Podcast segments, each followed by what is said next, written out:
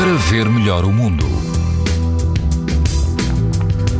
As temperaturas continuam altas e todo o país apresenta risco muito alto de exposição à radiação ultravioleta. Na Madeira, o risco é extremo.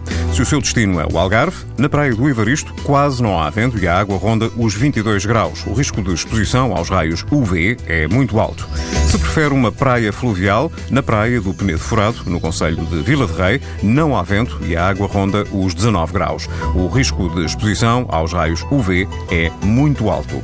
Se estiver na costa da Caparica, na praia do CDS, o vento é fraco e a água ronda os 19 graus. O risco de exposição aos raios UV é muito alto.